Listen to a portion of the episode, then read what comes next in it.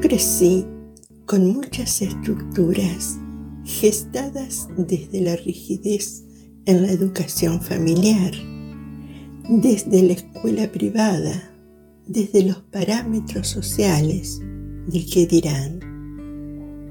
Fui muy obediente en la enseñanza de mis mayores, pero siempre sin cuestionar nada, aún no me gustase lo que escuchaba o veía.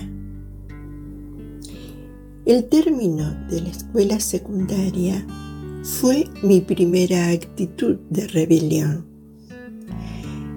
Entendí que no necesitaba mis momentos de reflexión y meditación dentro de una iglesia. Ya no quería que me dijeran lo que tenía que hacer con mi mundo interno. Me atrapó primero aprender yoga, luego como profesional hasta volcarlo en servicio. Comprendí la importancia del equilibrio y conocerme.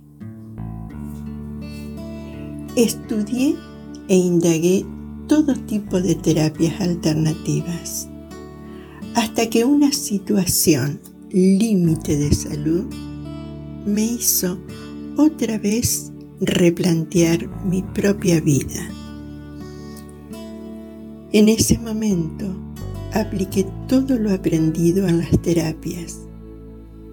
Encarné a fuego trabajar en mi respiración, buscar paciencia, soledad, sentir dolores de todo tipo, físicos y emocionales. Con el paso del tiempo, aparecieron personas muy queridas que se arraigaron en mi corazón. Son mis guías, mi faro. Cronológicamente he andado mucho, pero no hay edad, tiempo ni hora para tomar la decisión de cambiar y encontrar el objetivo de vida. Alguien muy especial dijo,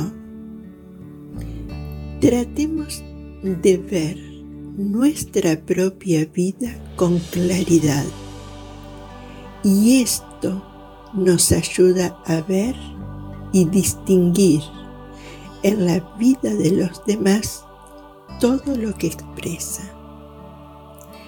Tan sabias palabras que me enseñaron a incorporar la atención, buscar silencio que no es fácil y el servicio.